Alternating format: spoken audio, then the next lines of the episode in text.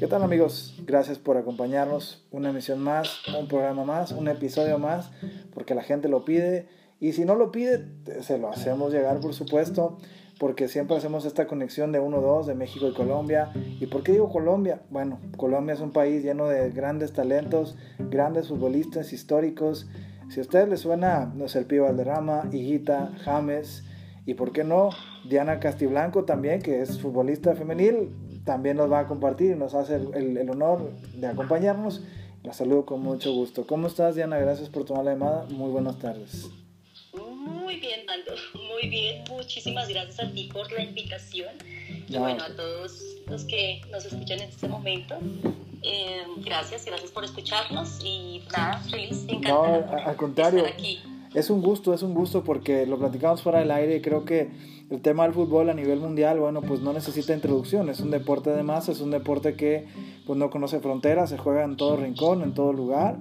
Y bueno, obviamente siendo esta tradición, esta conexión, insisto, Colombia, México, México, Colombia, pues somos dos países futboleros, ¿no? De cierta manera, que han aportado cosas, jugadores, historia, obviamente, pero la historia en particular, obviamente Diana Castiblanco tiene que comenzar por algún lado en el tema deportivo. Ya ahondaremos y la adelantamos a la gente que además de la historia aquí de nuestra invitada, pues queremos ahondar un poquito en, esa parte o particularidad de cómo el fútbol femenil a nivel mundial ha ocupado o va ocupando su nivel de importancia, tanto a nivel clubes y a nivel obviamente selecciones.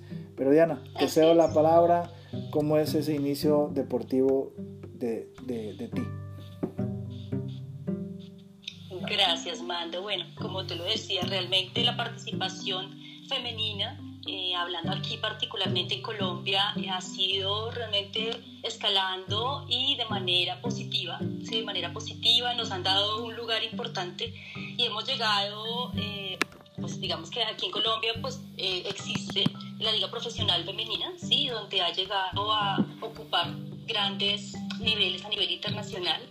Eh, ¿Y cómo comienzo yo con, ese, con esa pasión? Realmente viene desde niña, eh, quizás por la integración familiar, eh, con amigos, familia, primos. comencé con, esta, con este gusto, con esta pasión. Y, bueno, de ahí como que empecé a amar el, fútbol.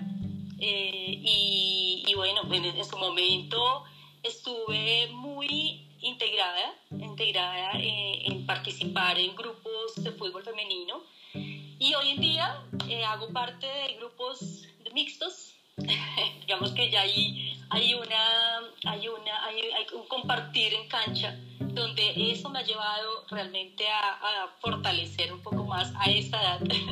Eh, un poco más el fútbol. Sí, yo creo que al final eso también es, ha sido importante el romper esas barreras, pues de género, obviamente la igualdad. Sabemos que es un tema muy, muy amplio, muy extenso, que tal vez no es que no terminaríamos de platicarlo, pero queremos hacer mención de, de, esa importancia que tiene por hoy, pues insisto, a nivel mundial el fútbol, pues eso, no conoce la raza, la religión, sino la pasión. Y creo que esa es una de las cuestiones pues, más importantes que, que estamos justamente platicando, intercambiando puntos de vista y más allá que pues obviamente puede estar acá en México o viceversa yo en Colombia y hablar de este tema, pues bueno, el alcance de este deporte, insisto, creo que tiene una trascendencia pues, por los siglos de los siglos y lo seguirá teniendo siempre y cuando se lleven los valores de la manera correcta y se apliquen con base a, lo justificado lo necesario, ¿no? Porque al final es un, es un juego, sí, pero también hay, hay que enseñarle a la gente desde muy temprana edad de cómo se debe comportar tanto dentro y fuera de la cancha, porque eso es también lo que el deporte nos, nos va enseñando.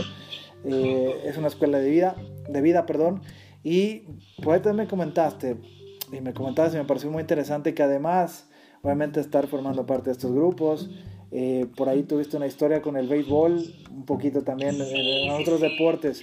Pero quiero hacer mención, y te lo, te lo, digo, a lo mejor cambiando drásticamente, no de tema, porque para, para dar el, el, enclose, enclosure o el cierre de este pequeño, esta parte del fútbol, bueno, fútbol nos queda clarísimo que siempre se va a jugar y siempre estar ahí.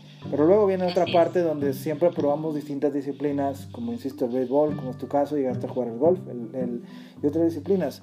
¿Qué diferente viste en tu experiencia o has visto? Digo, además de la integración que bien apuntabas, que lo tuviste, pues ¿qué fue diferente? ¿Qué cambió? Porque pues el jugar de un deporte a otro, ¿cambió el sentido de, de lo que tú estabas haciendo, Diana?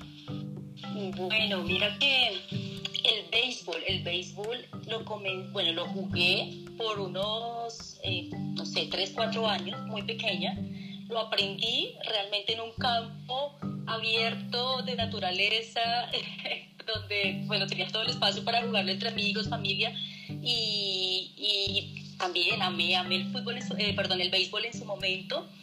Claramente, eh, digamos que la diferencia, obviamente son deportes muy diferentes. Claro. Eh, integración también hombres, mujeres, y digamos que tener esa, esa mentalidad de que así, digamos que el, el género masculino tenga más predominación, digamos, en ciertos deportes, tú tengas esa, esa capacidad para integrarte eh, en estos grupos, ¿sí? sin, sin pensar que te van a aislar, sin pensar que te van a rechazar. Y desde muy pequeña aprendí, aprendí esto. Digamos que cada disciplina, como tú lo dices, cada deporte me ha llevado a, a tener claramente una, una, una mentalidad y un pensamiento referente a cada deporte que he practicado. Sí, y sobre todo la parte de, de seguir mejorando, obviamente más allá de, de, no hacerlo a nivel profesional, pero al final es, es la base de, de, ir reforzando algunas habilidades que nosotros como persona podemos tener o desarrollar, en su caso. Así es. Y me parece algo fascinante también, y yo te comparto una historia que es, yo creo que eh, eh, por último y no más importante, a veces el, el, hay, hay, disciplinas que son muy solitarias y a veces pudiera ser, eh, pues caso, no sé, el, el box, caso la natación, a veces muy solitarias de casi no hay una integración. Pero mi punto aquí es más allá de, de si la, la, gente elige cuál sea el deporte, bueno, al final debemos tomar las mejores decisiones en función de aquello que, que siempre se dice que te gusta, no lo que pretende seguir porque está de moda, ¿no? Yo creo que al final eso también es importantísimo. Y yo también cerraría, volviendo al tema del fútbol, que nos llevó, obviamente nos lleva a esta charla, pues creo que esa es tu, tu, pasión principal, lo sigues jugando, hasta donde entiendo por ahí hubo un, un, un receso como tal, pero más allá de, de, que sea un deporte individual o colectivo, pues siempre hay que estar en movimiento. Esa es la, siempre, sí, esa es la cuestión. Siempre. Y ya sea en el deporte, ya sea en cualquier otra cosa, siempre estar en movimiento. Totalmente de acuerdo, así es, Matt. Diana, ¿algo sí, lo sigo practicando, lo sigo practicando como te decía, claro. semanalmente, últimamente como hobby, uh -huh, entre equipos femeninos, masculinos, mixtos. Pero siempre con la, la, la, mente bien puesta en el arco, porque eres delantera, ¿no? Así es. ¿Y algún, sí, jugador, sí, algún sí, jugador favorito que tengas de fútbol como tal? Dime, dime. ¿Algún jugador favorito de fútbol que tengas? Mm, bueno, como buena colombiana, bueno, Falcao, Falcao está... El tigre, el tigre, el tigre, sí. gran, gran delantero, gran delantero. Diana, ¿algo que, que, quisieras agregar de, de todos estos temas? Sí. ¿Algo que quisieras agregar del tema del fútbol? ¿Te perdió la señal? Aquí estoy. Ah, no, Te escucho entre... Ah, ahí, ahí. ¿Algo que quisieras agregar, Diana, referente al tema del fútbol, referente a tu experiencia, dónde te puede encontrar la gente en redes sociales que le puedas compartir? Bueno, Mando, claro que sí. Bueno, eh, aquí básicamente, digamos, cuando yo me presento ante mis redes sociales, ¿sí?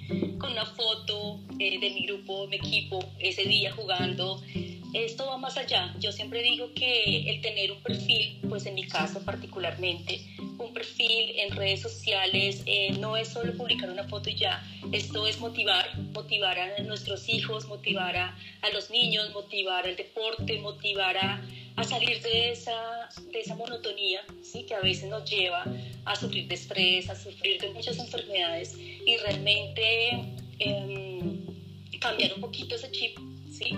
y sacar tiempo para el deporte es algo que a mí particularmente y personalmente eh, me parece una manera de, de, transmitir ese mensaje a través de las redes sociales. Sí, digamos que eso como tal es el mensaje y es lo que yo intento y es mi intención al, al generar o al tener mis redes sociales activas y más eh, llevando un poco hacia inclinados hacia el deporte. Y mira, otra cosa particular también es que como soy un poquito activa en tema de deporte, aquí hay una montaña, no sé si has escuchado hablar de Monserrate. No he tenido el gusto, no, no, la verdad no lo he escuchado, pero no, adelante, bueno. adelante. Mira, esto es una pasión también que comenzó desde muy pequeña, desde muy pequeña y se lo agradezco a mi papi, ¿sí? Mi papi era de las personas, mi padre es una, bueno, aquí papi, padre, es una de las personas que muy joven subía a la montaña, ¿sí? yo recuerdo tener unos 8 años, 9 años, y él subía y me dejaba atrás, entonces eso, me, eso, me, eso hacía que yo, eh, pues digamos que tuviera más capacidad de correr hacia él para que no me dejara sola. Es una montaña, eh, si no estoy mal, estamos a 3.250 metros a nivel del mar, es bastante alta. Eh, es, la altura realmente afecta un poco, pero es una exigencia, es un reto. Es un reto a nivel personal. En ese momento como niña lo disfrutaba. Eh, me costaba, me costaba, lloraba. Hoy en día la estoy subiendo dos veces a la semana. Sí, ya llevo cinco años tratando de no perder la disciplina, eh, subiéndola. Me gusta compartir ese espacio con amigos, sola, con mis hijas, con mi familia, ahí en, en Instagram.